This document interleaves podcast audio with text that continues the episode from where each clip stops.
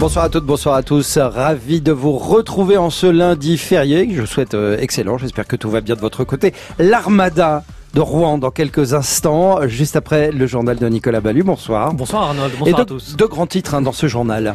Oui, les Sables d'Olonne, au moins 15 000 personnes sont venues rendre hommage aux trois sauveteurs morts vendredi. C'est dire si ce drame a marqué. Grégory Julien nous fera écouter l'émotion qui se dégageait de cette marche blanche. C'est définitif, Tony Parker prend sa retraite. Le basketteur jouait encore en NBA à Charlotte, mais cette fois Tipeee raccroche ses baskets. Sa carrière aura été exceptionnelle. L'ancien sélectionneur de l'équipe de France, Claude Bergeau, nous en parlera. Dans l'actualité également, le chauffeur de Lorient est toujours recherché. Il a provoqué la mort d'un petit garçon de 10 ans en prenant la fuite lors d'un contrôle routier. Et puis la Coupe du Monde de foot version femme, les Bleus ont déjà un nouveau statut.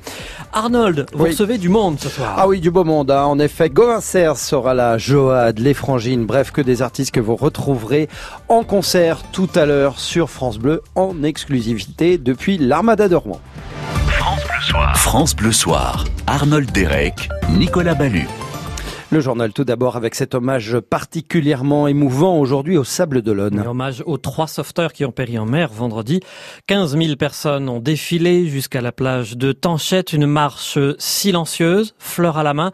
Vous y étiez, Grégory Julien. Et en tête du cortège, une soixantaine de sauveteurs en mer, parmi eux Veste Orange, Roxane venue de La Rochelle. C'est important d'être là, euh, solidaire avec les familles. Vous n'êtes pas tout seul, on est une grande famille à la SNSM. Malheureusement, les larmes auront toujours le, le goût de l'eau salée. Des sauveteurs en mer, main dans la main, unis dans la douleur et applaudis tout au long du parcours. Derrière eux dans le cortège, des anonymes, les yeux rougis, la plupart avec des trémolos dans la voix. Nous, ce qu'on a fait, c'est que, vous voyez, on a choisi une rose de chaque couleur.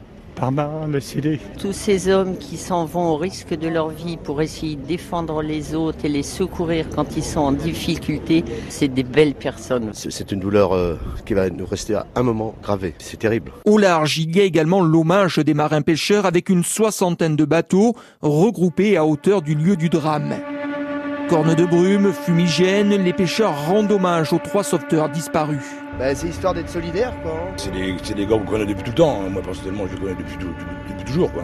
On a perdu des camarades. hein. La moindre des choses, c'est d'être là pour eux aujourd'hui. Tous ont ensuite déposé une rose au pied des rochers, la même où le bateau s'est échoué. Grégory Julien de France Bleu Loire Océan, le pêcheur, lui est toujours porté disparu. Enfin, on apprend ce soir qu'Emmanuel Macron va se rendre jeudi au Sable d'Olonne. Il va présider une cérémonie en mémoire des trois sauveteurs, indique l'Élysée. Le chauffard responsable de l'accident de Lorient hier est identifié. Mais toujours recherché. Il avait pris la fuite hier soir après avoir fauché deux enfants dans le quartier de Kerriado. L'un des enfants est mort, il avait 10 ans, l'autre est grièvement blessé. Le conducteur est un homme d'une vingtaine d'années, Soisic Pellet. Oui, il s'agit d'un jeune homme euh, d'une vingtaine d'années déjà connu de la police pour plusieurs conduites sans permis. La voiture qu'il conduisait au moment des faits n'est pas la sienne, il l'avait empruntée à des proches. La passagère, elle aussi, a été identifiée. Elle est âgée également d'une vingtaine d'années. Hier, ils ont pris la fuite après avoir fauché deux enfants dans le quartier de Carriado à Lorient.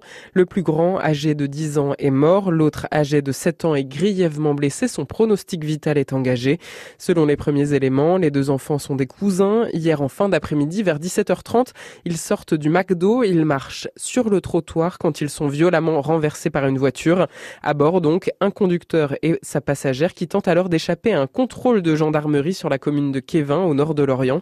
Ils percutent d'abord une autre voiture, mais continuent de rouler très vite, notamment sur les voies de bus. Après l'accident, les deux personnes laissent leur véhicule quelques centaines de mètres plus loin et partent à pied. Une enquête a été ouverte, elle est confiée à la police de Lorient pour homicide involontaire aggravé et blessures involontaires aggravées. Soisic Pellet de France Bleu Brésisel.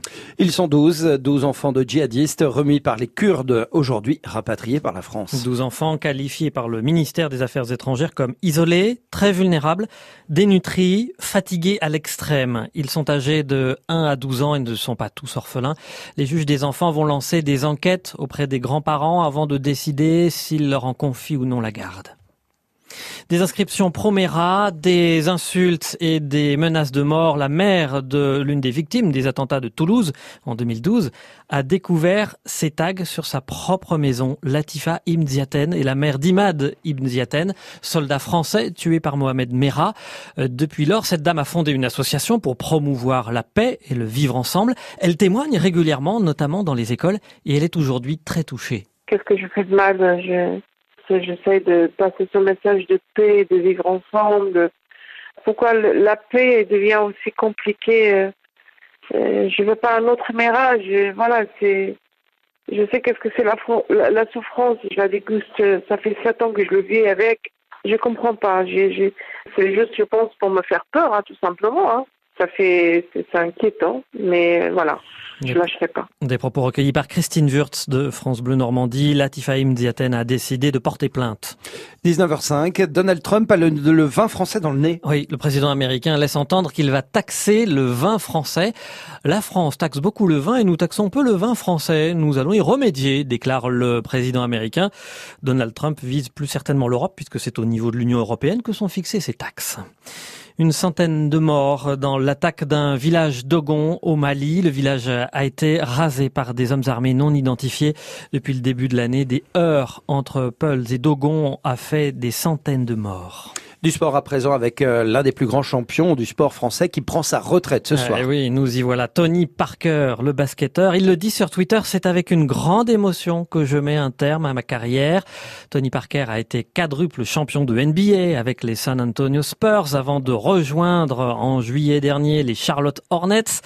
En 2013, il a été champion d'Europe avec l'équipe de France. Pour l'ancien sélectionneur Claude Bergeau, Tony Parker a beaucoup apporté à son sport. Il est évident au regard de ses titres, au regard de la notoriété et de ce que euh, sa carrière a eu comme impact sur le basket français, il est évident que c'est celui qui est de loin devant les deux autres monstres qui étaient Alain Gilles bien avant lui et juste après euh, Antoine Rigaudot. Tony aura marqué par sa compétitivité, par euh, la longueur de sa carrière, parce que la monstruosité, c'est toutes ces années de NBA où il n'y a pas 50 matchs par an, mais presque plus ou moins 100 matchs par an.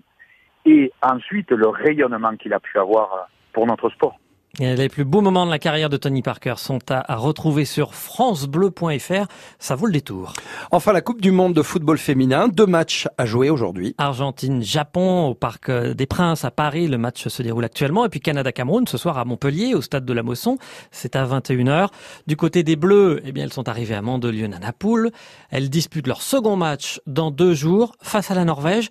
Les Françaises qui doivent désormais assumer un nouveau statut, reconnaît Amel Majri, la latérale gauche on s'en rend pas forcément compte sur, sur le coup, mais de voir autant d'engouement, que ce soit au niveau du, public ou au niveau de l'audience qu'on a pu faire, c'est top.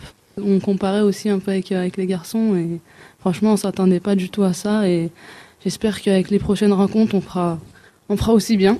Amel Majri, la latérale gauche de l'équipe de France au micro de Cédric Guillou. France-Norvège, c'est donc dans deux jours. Eh oui. Merci beaucoup Nicolas Ballu. Allez, vous restez avec nous. Dans un instant, on file en duplex à Rouen pour l'Armada avec euh, tous les artistes euh, qui seront présents et qui vont jouer ce soir pour vous à retrouver évidemment sur France Bleu. Tout de suite un point météo. FranceBleu.fr Toute la musique de France Bleu, quand vous voulez, où vous voulez, comme vous voulez.